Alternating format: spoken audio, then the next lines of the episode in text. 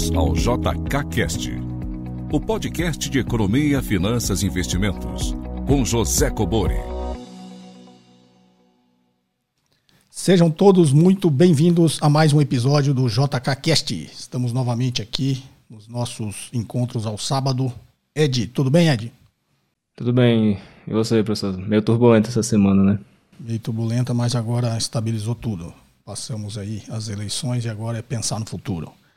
Então vamos lá, pessoal. É, perguntas em áudio e texto para o WhatsApp 61981170005. Perguntas entre 40 segundos e um minuto, se identificando de onde você fala, obviamente gravando os áudios em um, um local silencioso. Tá joia? Agora, semana que vem, está se aproximando, dia 9 e 10, é o 23º Congresso do Instituto Brasileiro de Governança Corporativa. Eu estarei lá no dia 9 moderando um painel e, obviamente, trocando ideias sobre startups, governança corporativa e captura de valor. Tá ok? Então, quem estiver passando em São Paulo ou for de São Paulo, pode comparecer lá e aproveitar este congresso, que é o maior da América Latina. Vamos lá, Ed? Vamos lá, pode mandar a primeira pergunta. Então, sem mais delongas, vamos aqui à primeira pergunta. Boa tarde, professor Cobori. Boa tarde, Ed Cobori, tudo bem? sou o Diego de São Paulo, uh, e a minha dúvida é em relação a grandes empresas que aplicam os seus recursos ou excedente de caixa no mercado financeiro. Na semana passada, uma revista aí de grande expressão a nível nacional fez uma pequena nota em relação a Hering e um dos seus herdeiros, que eles estão sendo alvos de um processo da CVM pela suspeita de obter vantagens indevidas no mercado financeiro. Ah, se o senhor puder comentar algo em relação a isso, porque na matéria foi só uma nota também e eu não me aprofundei o que aconteceu, o que deixou de acontecer. Mas minha pergunta é a seguinte: eu acho que não tem problema a empresa pegar ali o excesso de caixa depois que fez os investimentos devidos e fez a distribuição de dividendos que ela achou necessária, investir esse excesso de caixa no mercado financeiro. Mas como que nós, investidores, muitas vezes dessa empresa, podemos nos estar resguardado de que a empresa realmente está investindo uh, de uma maneira que nós consideramos também correta, né? não saindo muito do core value da empresa. Lembrando o caso clássico da Sadia, que é, deu no que deu. Né? Uh, eu sei que a, a B3 tem ali cinco níveis de governança e o novo mercado contempla uma auditoria interna para várias questões, mas ainda assim é algo muito amplo. Né? Como que a gente, investidor, poderia estar seguro uh, e, de certa forma, uh, confortável de que a empresa, mesmo fazendo investidas no mercado financeiro, que ela realmente seja num caminho que a gente considere coerente com o que ela atua. Bem, Diego de São Paulo, vamos lá, Diego. Você fez aqui a pergunta sobre o caso da Hering e depois também sobre a aplicação do excedente de caixa das empresas, né? Vamos aqui começar então pela Hering. A Hering foi uma suspeita de insider trading, né? O que é insider trading? É você utilizar informações privilegiadas para obter algum lucro no mercado de capitais. É, então, o que aconteceu foi que existia uma, uma possibilidade na época né, de uma, uma operação aí, uma combinação de negócios, uma fusão ou qualquer que seja a operação de M&A é, entre o, o Arezo, o Grupo Soma, a Hering. Eu acho que nessa época era alguma coisa sobre a Arezo que tinha feito, é, feito uma proposta e depois acho que acabaram fechando o, o Grupo Soma, Arezo e Hering, acabaram fechando a operação. Né? Mas nessa época eles são investigados porque a Ering já tinha recebido essa proposta e antes dela divulgar o fato relevante, né, que ela tinha recebido uma proposta da Areza, da Arezo, uma proposta de combinação de negócios, de fusão, é, ela fez uma recompra de ações, se não me engano, recomprou mais de 60 milhões de reais em ações no mercado, uma recompra, ou seja, está recomprando sua própria ação é, antes de divulgar esse fato relevante. Né? Então, obviamente, quando ela divulga o fato relevante, existe um movimento na bolsa o mercado vê isso de forma positiva ou negativa, se vê de forma positiva, que foi o que aconteceu, as ações da empresa sobem. É, e foi o que aconteceu, só que a Ering tinha recomprado as suas próprias ações antes de divulgar esse fato. Né? Então ela, de alguma forma, se beneficiou dessa informação privilegiada, é por isso que ela está sendo investigada, tá ok? Foi isso que aconteceu. Ela utilizou a informação antes do mercado. Né? Para que o fato relevante? Geralmente o fato relevante ele vem depois que fecha o mercado é para que todos os investidores, né, todo o mercado tenha, teoricamente, a informação ao mesmo tempo. Né? E nesse caso ficou bastante claro que a Ering, é, obviamente, tinha essa informação uma semana antes de divulgar o fato relevante e ela utilizou essa informação porque ela comprou, recomprou suas próprias ações. Então, e depois, obviamente, ela teve aí um lucro muito grande né, com essa operação. Então, essa, esse é o caso da Ering. Agora, se a gente for é, agora analisar de forma genérica, você falou, como que a gente sabe se uma empresa está utilizando esse caixa né, e recomprando ou fazendo outros investimentos em outras empresas com o seu caixa excedente depois de distribuir os dividendos, né? É, como que a gente sabe que é um bom negócio, porque a empresa está é, investindo muito bem esse caixa, mesmo que não seja o core business dela. Né? Então vamos traduzir todos esses termos aqui, o que a gente utilizou. Uma empresa com excesso de caixa, ela tem que fazer duas coisas. Ou ela reinveste esse caixa, ou ela distribui dividendos. Né? Então qual que é a lógica? Tem vários vídeos no canal que eu explico um pouquinho disso. Né?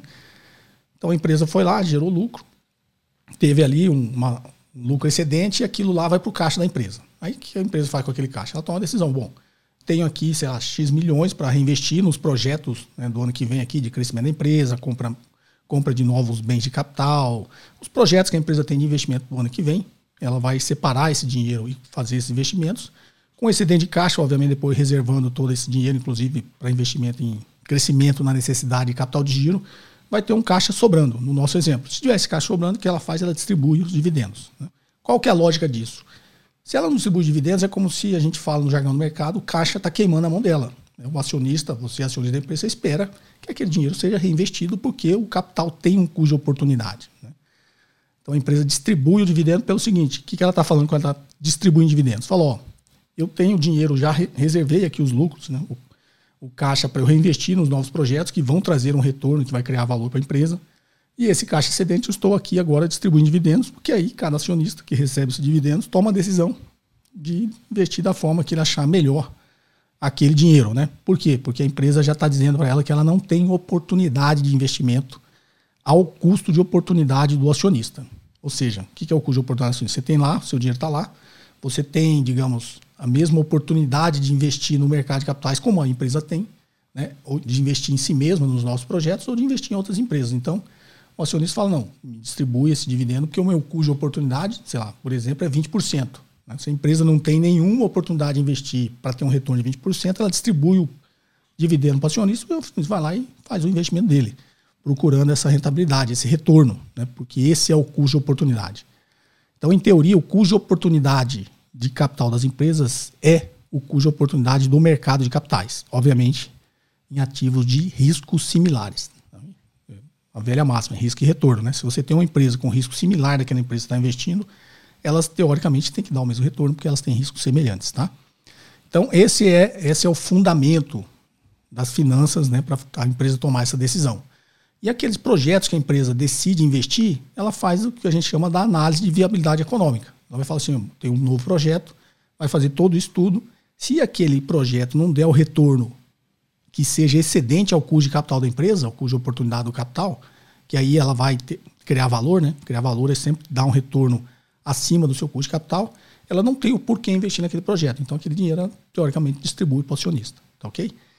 Então, como você falou, já distribuiu os dividendos, né? E com o caixa excedente ela investiu, mesmo que não seja num projeto da própria empresa, do próprio negócio dela, que você falou do core business, ela pode investir em participações em outras empresas. Tem empresas que faz isso, né?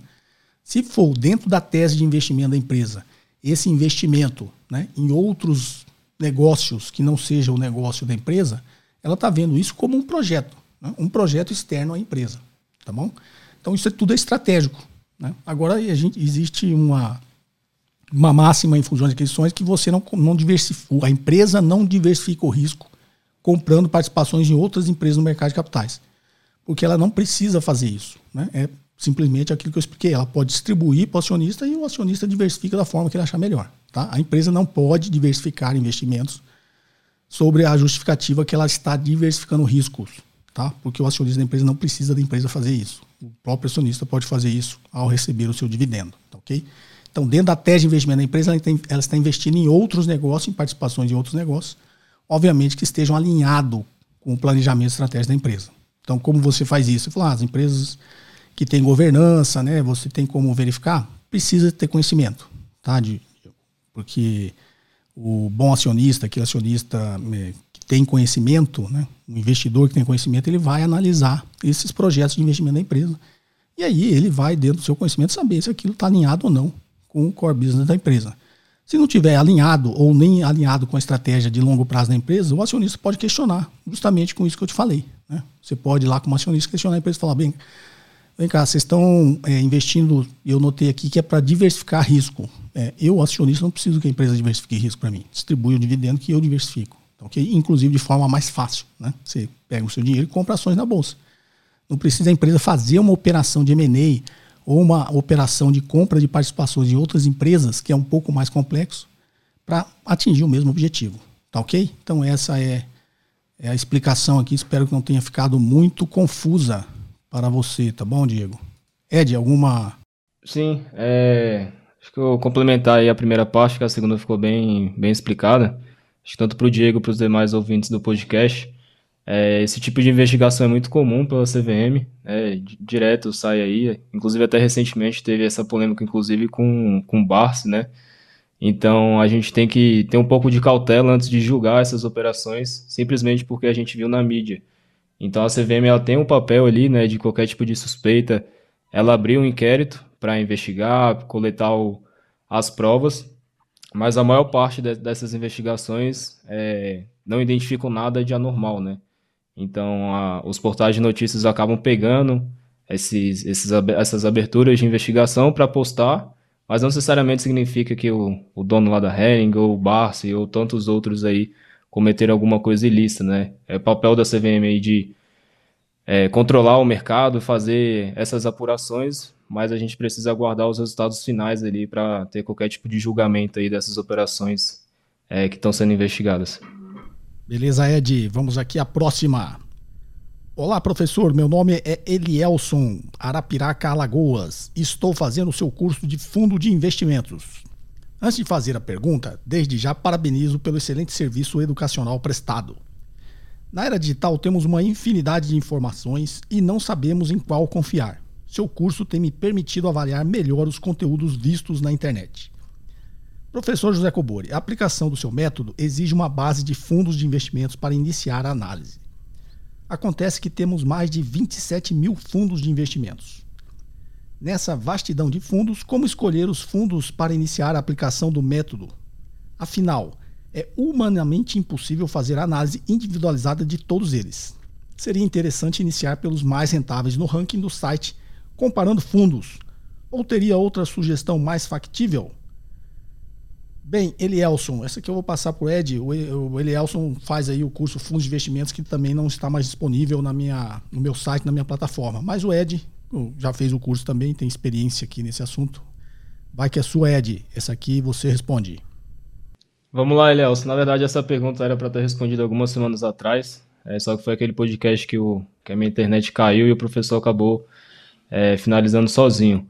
É, eu vou tentar mostrar um pouco aqui da abordagem que eu gosto de fazer, é, porque a metodologia do professor você já tem aí dentro da plataforma e talvez essa minha outra visão possa complementar aí para você criar a sua própria metodologia. Então a primeira etapa que eu gosto de fazer é justamente essa filtragem, é, tentar reduzir essa quantidade exorbitante que a gente tem aqui no Brasil, não só aqui no Brasil, os Estados Unidos também, eles gostam bastante dessa classe de ativo. E acho que talvez você começar pelo ranking de rentabilidade não seria o mais indicado, apesar de que quase todos os investidores é, começarem dessa forma. É, primeiro também que dentro desses 20 e tantos aí que você citou, acho que cada dia aumenta né, essa quantidade, é, tem diversos que não existem mais, eles foram cancelados ou eles se juntaram, é, ou eles não estão nem abertos à captação, então você já consegue retirar aí uma boa quantidade, ou até mesmo pela classe de ativo que você quer. Então, ah, desses 27 mil tem tudo. Ah, eu quero fundo de investimento multimercado né, vai sobrar, sei lá, 5, 6, né, chutando aqui, mas você já consegue reduzir uma quantidade expressiva. E aí eu tenho um, um checklist que eu gosto de fazer tanto para fundos quanto os outros investimentos quando eu analiso, é que você vai reduzindo justamente essa quantidade para lá no final sobrar só alguns, né? É, e aí sim você fazer uma análise mais aprofundada. Então, para fundos, eu sempre gosto de começar pelo seu objetivo. Então, é, você está pensando em colocar seu dinheiro em fundos para preservar seu patrimônio, é uma reserva de emergência, para gerar renda extra, é ganho de capital, proteção cambial, né, o que, que é. Porque é a partir disso que vai entrar justamente aquilo que eu falei da classificação. Então, dependendo do seu objetivo, você vai conseguir aí reduzir bastante essa quantidade. E aí, depois, o que sobrar, você come começa a fazer outras filtragens. O primeiro é pelo público-alvo. Então, ah, eu sou um investidor geral, eu não posso ter acesso a fundos de investidor qualificado e nem profissional. Então, você já vai reduzir aí uma quantidade de fundos. Ah, eu estava querendo aportar 500 reais por mês. E aí você vai conseguir fazer um filtro ali do, dos fundos, né, que tem só essa quantidade aí, porque todos aqueles que estiverem acima disso, você não vai poder é, investir, consequentemente não faz sentido você perder tempo analisando. É, outra é ver se está aberto para captação. É, outra questão da liquidez. Então, ah, eu quero ter um fundo que eu posso resgatar com no máximo D mais 5. Né? Se eu solicitar hoje, 5 dias está na minha conta. Então você já consegue fazer mais uma filtragem para reduzir essa quantidade. E aí depois você consegue ver questão de taxas. É, se você não gosta muito de fundos é, arriscados, você também tirar ali os que operam com derivativos ou podem se alavancar. É, e aí sim, depois que você chegar ali numa quantidade é, de 5, 10, é, no máximo, né? Você começa a fazer alguns comparativos ali para eliminando. E aí eu recomendaria você deixar uns dois, três aí que são semelhantes para fazer aí sim esse comparativo, né? E aí você fazer uma análise mais aprofundada, conhecer o gestor. É, hoje a facilidade, né, que vários gestores estão participando de podcast, então você entender um pouco ali da metodologia dele, ler as cartas mensais, ver aí sim a rentabilidade, pegar lá o, a lâmina, ler o regulamento com mais detalhe, é, para no final, né, decidir qual de fato você vai colocar o seu dinheiro. É, alguns sites para facilitar, né, todas essas esse checklist que eu estou falando, principalmente o site da Ambima, da CVM, que são onde estão as fontes primárias. Todos esses outros sites que a gente tem acesso, a Status Invest, Mais Retorno, hoje em dia tem da Suno, tem esse próprio Investidor 10, eles pegam essas fontes dentro da Ambima e da CVM, só que eles deixam um pouco mais organizado, melhora o design, deixa mais bonito. É, mas se você quiser ir ali de fato na, na fonte original, pode entrar lá na CVM ou na Ambima, que você vai ter essas principais características que eu citei aqui para você poder fazer análise dos seus fundos de investimentos. Legal, Ed. Aí, Elielso, agora você tem, além da visão aí do curso, né, que você tem acesso aí com o meu método, aí uma, uma visão do Ed aí que está tocando aí e aprimorando aí no dia a dia da análise de fundos. Tá joia? Então, sem mais delongas, vamos aqui à próxima pergunta. Bom dia, professor. Me chamo Luiz Cruz, moro em Machado, Minas Gerais. Gostaria de entender o seguinte: Hoje, a taxa Selic está em 13,75% ao ano. Se esta é a taxa de juros que pagamos pela dívida pública, e é meio como o Banco Central esfria a demanda por dinheiro para controlar a inflação, significa que somos muito dependentes desses credores. Qual outra forma que podemos fazer para diminuir e manter a inflação em bons patamares sem ter que recorrer a esta mecânica que faz com que pagamos uma das maiores taxas de juros do mundo? Legal, Luiz Cruz, de Machado, Minas Gerais. Vamos lá, você fez uma pergunta aqui sobre inflação, taxa Selic, política monetária e quer saber aí se você não combate a inflação via é, demanda agregada, né? Como é que você faria essa dinâmica aí para que a gente não tenha aí as maiores taxas de juros do mundo? Então vamos ver, essa é uma, uma dúvida até bastante comum, né?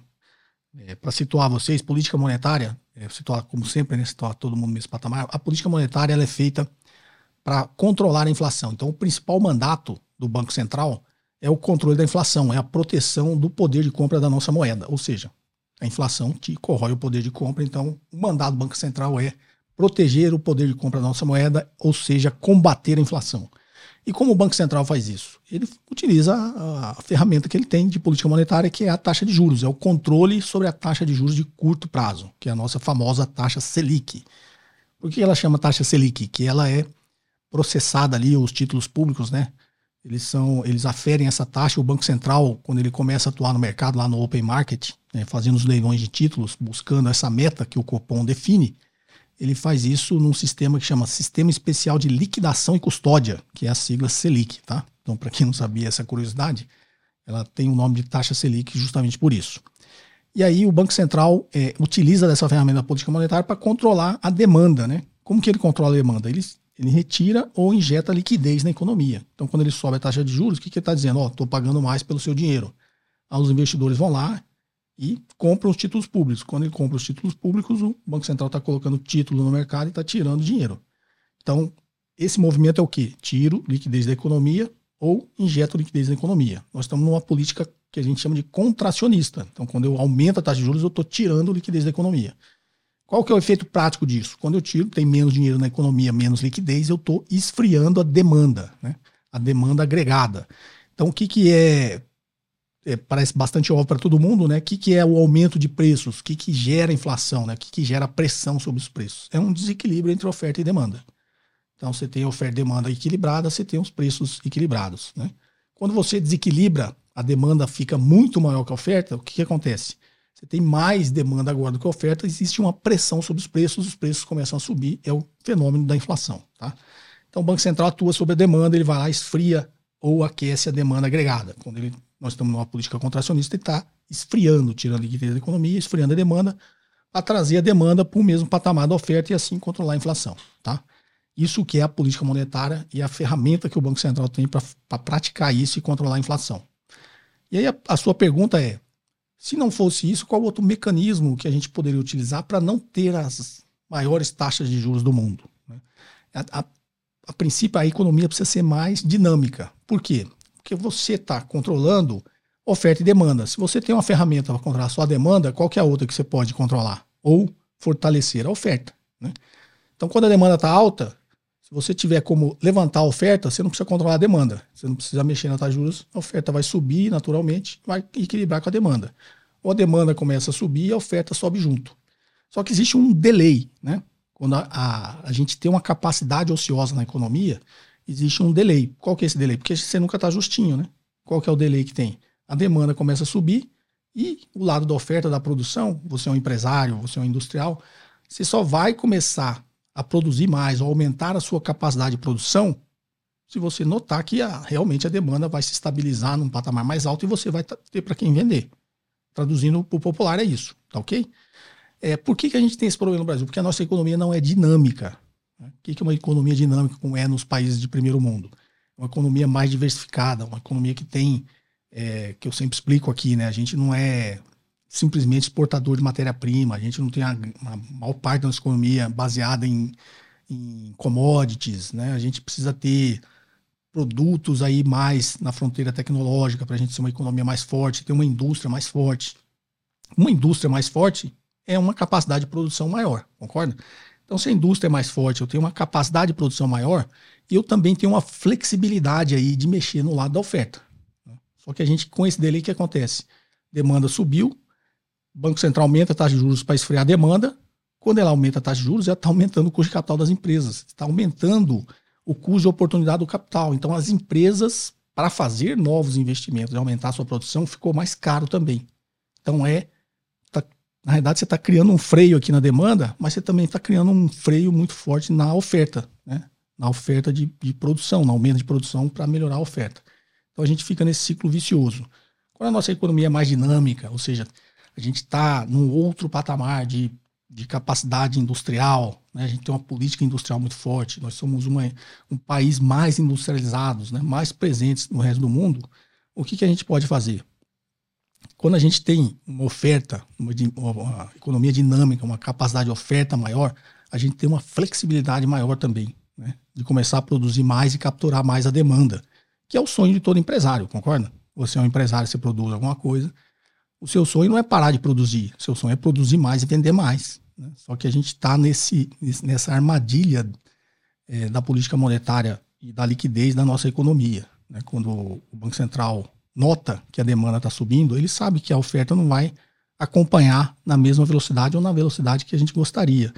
Então a tendência é que a inflação ela saia do controle, né? ela exploda, saia do controle.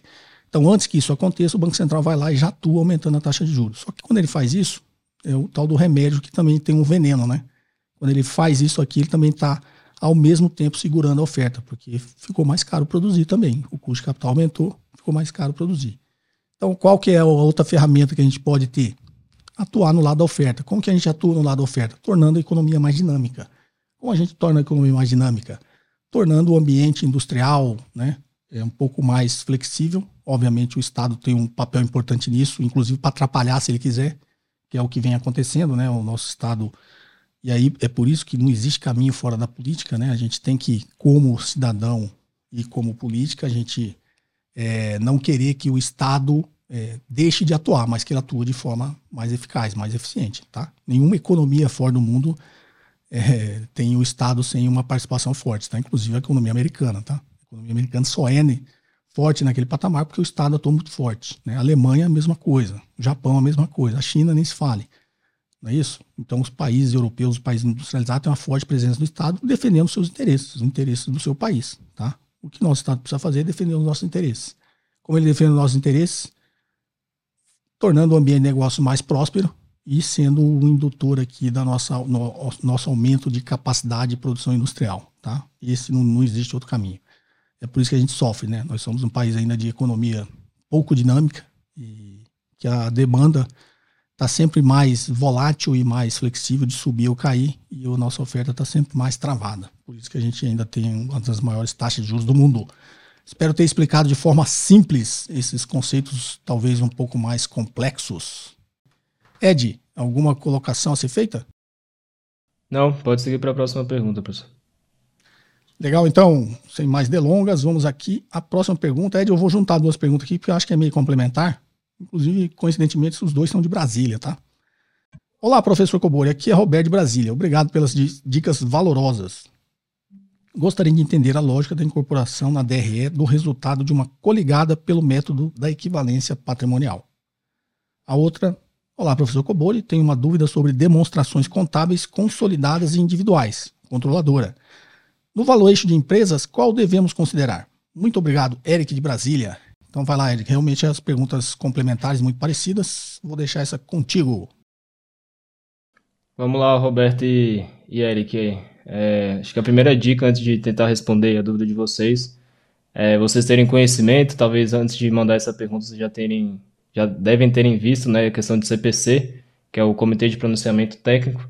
Então todo toda a questão mais detalhada aí sobre demonstrativos contábeis, é, existe né, algumas normas para ter padrões e, e, linhas de raciocínios ali para as empresas adotarem, é, como se fosse uma BNT ali contábil, né? Então, quando a gente vai fazer nossa monografia, nossa tese, a gente precisa seguir ali qual que vai ser a fonte, qual que vai ser o espaçamento, a margem.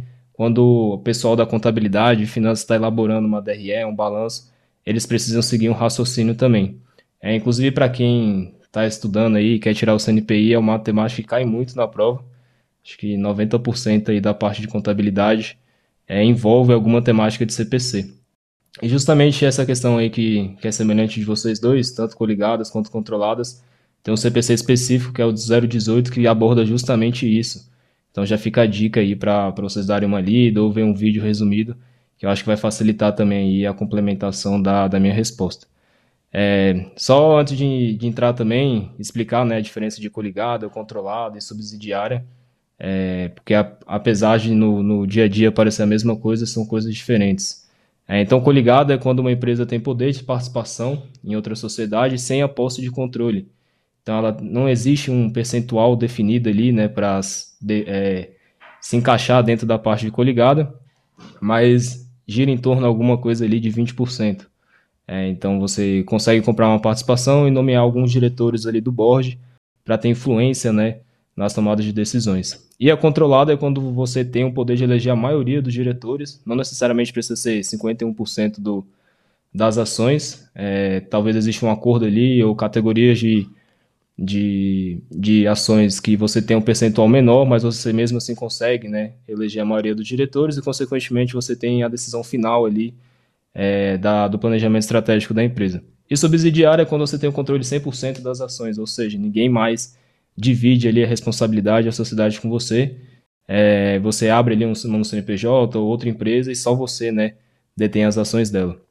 É, e aí, quando tem né, tanto subsidiária, controlada ou coligada, é, o, a, o CPC né, ele exige que você apresente os demonstrativos tanto de forma individual quanto consolidado, ou seja, só a sua empresa, só o seu CNPJ, e também ter ali do lado é, você juntando né, as outras sociedades que você detém participação. Inclusive, as principais empresas da Bolsa, quando você vai olhar ali o resultado trimestral, ele sempre vê né, o individual e o consolidado. Então, na pergunta do Eric, que é na questão do, do valuation, é, você pode calcular as duas, fazer os, os valuations né, individuais de cada sociedade, é, e lá no final, quando você acha o Enterprise Value, você vai somar né, essa participação para chegar ali no Equity Value. Inclusive, foi a temática que a gente comentou aí no podcast passado, só que de outra forma. Né? Ou você pode usar direto da consolidada e achar o valor final direto. É lógico que os dois valores têm que bater, mas a depender do que, que você está olhando. Então, vamos supor, é uma operação de M&A, a empresa não quer comprar as outras participações dessa sociedade, então não faz sentido ela pegar o demonstrativo consolidado, ela vai pegar o demonstrativo individual. É, mas às vezes você quer treinar, quer ver o que de fato só aquela empresa vale ou as duas separadas para ver se inclusive existe algum tipo de, de benefício, né? Por exemplo, a Itaúsa é, faz mais sentido você comprar ela do que individualmente as empresas que ela tem é, controle. Então existem algumas distorções assim no mercado, principalmente de holding, né? Você tem um desconto ali de você comprar holding em vez de comprar as empresas individuais. E na pergunta do Roberto, da questão de elaboração dos demonstrativos, né, a apresentação, vai depender muito da ótica que a gente está olhando. É, existem dois principais métodos para a gente calcular isso, que é o de equivalência patrimonial e o método de custo. É, mas mesmo dentro da, da equivalência patrimonial, vai depender se esse resultado é via dividendos ou é um resultado ali somente para deixar na demonstração é, consolidada. Então, Acho que vale a pena aí você dar uma olhada na, no CPC, ver justamente essas especificações, esses detalhes. É, para o seu caso, não sei se você está elaborando esses demonstrativos ou você está olhando só numa ótica de, de investidor, mas geralmente na equivalência patrimonial ali na DRE é uma conta simples ali de percentual de participação pelo resultado da empresa. Então, supor, é, tem empresa A, a empresa B, você detém 20% da empresa B e ela gerou um B de, de resultado. Ou seja, na sua demonstração consolidada da empresa A, você tem que lançar um resultado lá de 200 milhões é, de reais. Mas isso só na parte da DRE. No balanço existem várias é, formas de você lançar. Talvez você tenha que abater na linha de investimento, às vezes no intangível, às vezes no, no goodwill. Então, é, isso vai depender muito. Então, a dica aí, depois de ouvir o podcast, se sua pergunta não tenha sido 100% respondida, é dar uma olhada lá no CPC de 018, que aborda justamente essa questão aí das apresentações das empresas que têm coligadas e controladas. Legal, Ed. Bom, é um, é um assunto bastante técnico, né? O Ed fez uma boa explicação, mas como ele disse, né? É, consulte aí as, os artigos, as publicações e os códigos, né? De, que definem isso aí e que fazem você entrar um pouquinho mais a fundo para quem está aí obviamente, interessado no aprofundamento técnico dessas colocações que o Ed fez. Tá joia? Bom, pessoal, esse episódio fica por aqui. Lembrando, na semana que vem, agora, dia 9 e 10, eu estarei em São Paulo. Então, para quem quiser participar lá do 23 Congresso de Governança Corporativa lá do IBGC, eu estarei por lá no dia 9, tá joia? Se você é de São Paulo e estiver por lá, será um prazer conhecê-los. Ed, alguma colocação? Só isso. Guardar aí as próximas perguntas da semana que vem. Legal. Pessoal, perguntas em áudio e texto para o WhatsApp 61 0005. Perguntas entre 40 segundos e um minuto, se identificando e de onde você fala. Tá ok? Um forte abraço e até o próximo episódio. Até mais, até semana que vem. Você ouviu mais um episódio de JK Cast, o podcast de economia, finanças e investimentos com José Cobori.